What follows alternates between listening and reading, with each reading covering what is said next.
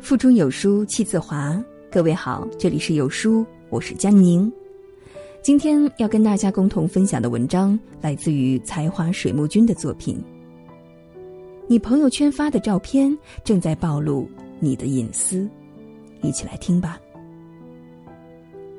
常听人说，在你的朋友圈背后有人偷偷爱着你，可是你知道吗？还有一些人同样躲在你的朋友圈的背后。用让人脊背发凉的眼神偷偷盯着你，可怕的是，我们对此全然无知。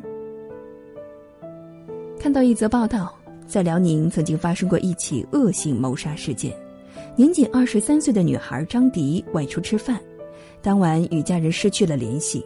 两天后，她的尸体在一个冻涵内被发现，身上的钱财都不见了。然而，这并不是一起简单的杀人谋财案。在家属的配合下，当地公安机关很快抓到了犯罪嫌疑人。犯罪嫌疑人在交代犯罪经过时说：“我用了几分钟，通过微信查看附近的人，然后随意点开了一个头像漂亮的女孩，看了她的相册。很容易，用几分钟的时间就通过微信掌握了一个人的基本信息。”后来，据犯罪嫌疑人又交代，掌握了女孩的行踪之后，他便在地铁口等着女孩出现。果然，没过多久就顺利的等到了女孩。开始，他并没有直接抢劫女孩的钱财，而是跟踪了她一段距离，然后在一处无人的地方向女孩提出了自己的真实目的，和她发生关系。女孩拒绝了他。而精虫上脑的犯罪嫌疑人竟然一气之下将女孩残忍掐死，并连夜开着自己的面包车将尸体抛在了一处洞寒内。常听人说，有人在朋友圈偷偷爱着你，暖心的背后，让人恐惧的是，还有躲在你的朋友圈背后偷偷观察着你的一举一动，伺机对你图谋不轨，而你对此一无所知。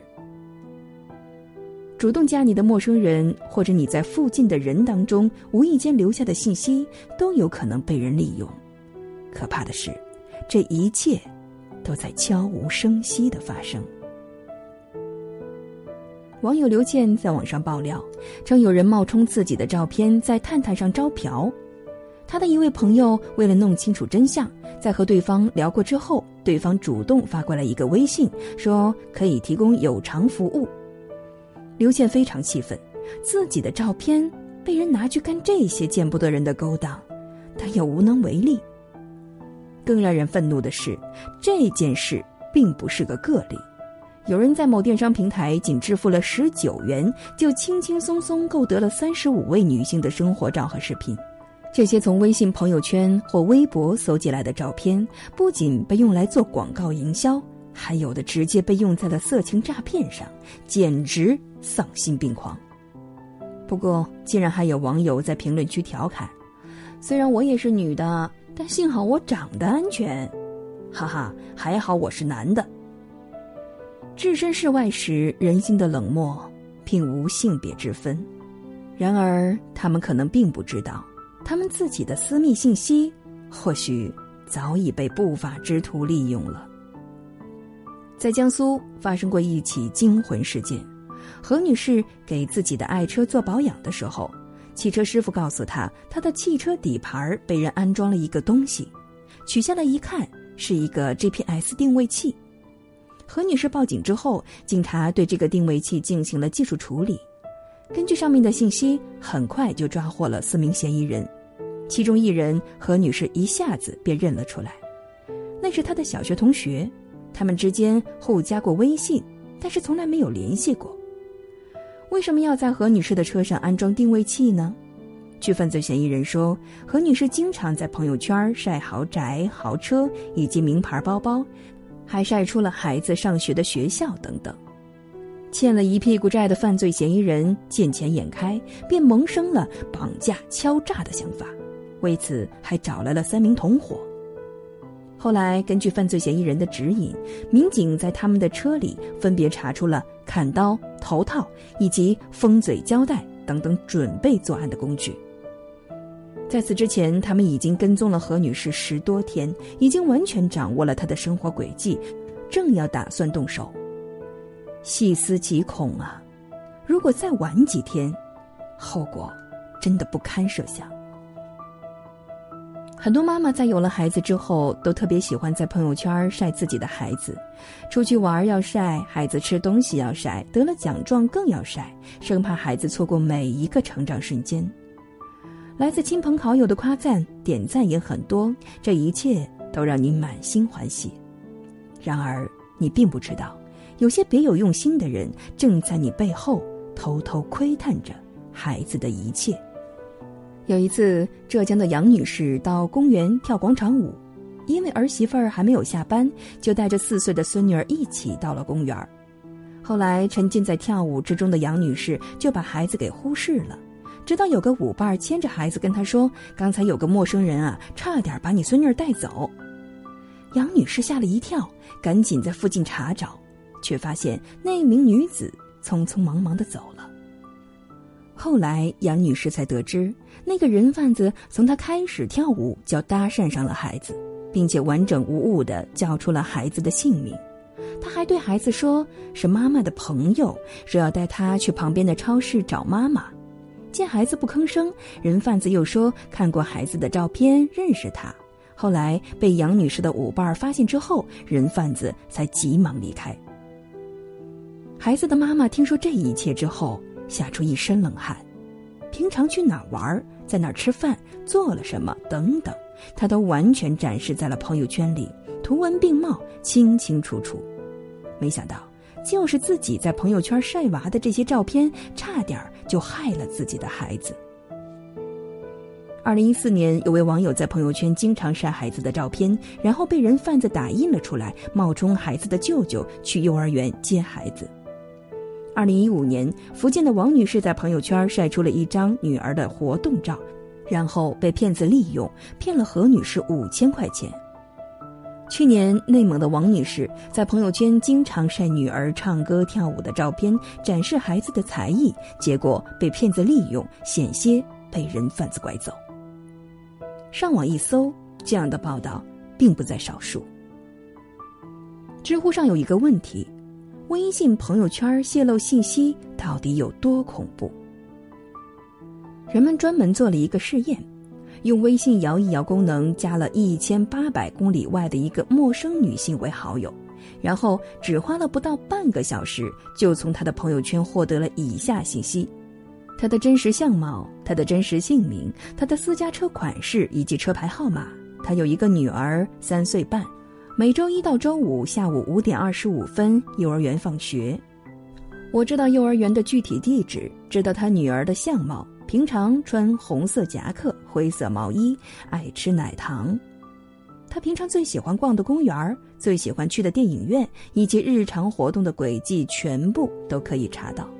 最后，这位网友还加了一句：“只要我有足够的动机，三天之内见到他本人是很简单的事情。”网络时代，你在朋友圈晒的内容越多，你在别人眼里就越透明，甚至有的人基本就是在朋友圈裸奔，毫无隐私可言。人之初，性本善，可谁又敢保证遇到的每一个人都是善良的呢？信息泄露被人利用的新闻时有报道，这是事实，然而并没有引起很多人的警觉，相反。还有很多人在朋友圈晒车票、晒快递单、家庭地址等等隐秘性极强的信息。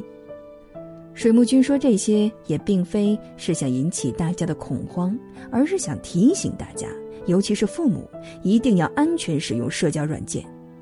人心叵测呀，难免自己的信息被人利用。在这里，我有七点建议：第一，关闭。在微信设置隐私一栏当中有关闭，允许陌生人查看十张照片的功能，防止被陌生人盯上。去哪玩，请谨慎使用定位功能。第二，还是关闭，在微信设置通用发现页管理里面，关闭附近的人、漂流瓶等功能。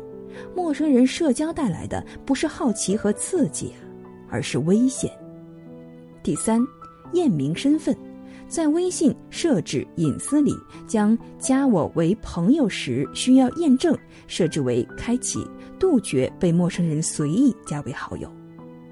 第四，设置分组，不要嫌麻烦，家人、朋友、同事分组可见，信息也要选择性发布，真的是在保护自己。第五，清理，每个人的微信列表里都躺着很多不知道是怎么加上的，但是又从来没有聊过天的人，这些一律删除。担心误删的时候，可以提前发朋友圈提醒大家。第六，慎重发布。车票、飞机票、车牌号等含信息量比较大的，最好不要晒。另外，老人和孩子的照片也一样。如果实在想在朋友圈展示，可以选择用可爱的贴纸打上马赛克。第七，慎重加群。经常会有人邀请你加入陌生的群，群里就可能潜伏着对你不怀好意的人，所以入群之前一定要问一下邀请你的好友。这是什么群？里面是什么人？有时候我们设置朋友圈三天可见，真的不是狠心，是因为担心，担心自己的家人或自己的信息被盯上，而我们却毫不知情。我们也真的没有那么多的朋友需要维系，那些看你朋友圈三天可见就生气的人，也并不是你真正的朋友。你不需要那么多的观众，这是社交的真相。也是生活的本质，把时间交给生活，保护好家人，也保护好自己吧。在这个碎片化的时代，你有多久没有读完一本好书了？长按扫描文末二维码，在有书公众号菜单免费领取五十二本共读好书，每天会有主播读给你听哦。如果你也喜欢今天的文章，欢迎在文末下方点个好看再走。如果你喜欢我的声音，欢迎在文末下方找到我的个人微信，复制添加到您的朋友圈当中，让我用最温暖的声音、最安全的信息，陪您一同去学习如何保护好我们的家人。感谢你的收听，我是佳宁，明天同一时间我们不见不散。